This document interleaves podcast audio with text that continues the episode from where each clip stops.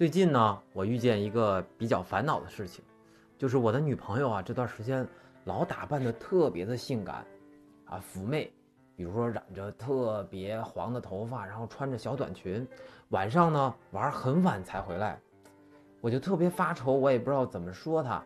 呃，于是我就有一天周末跑到山里见到大师，我就问大师，我说有什么办法吗？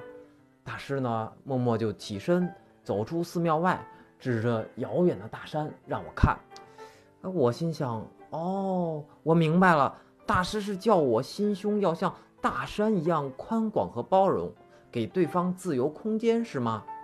然后只见大师呢摇摇头，微笑的对我回答道：“小伙子，我是想告诉你，你绿定了。”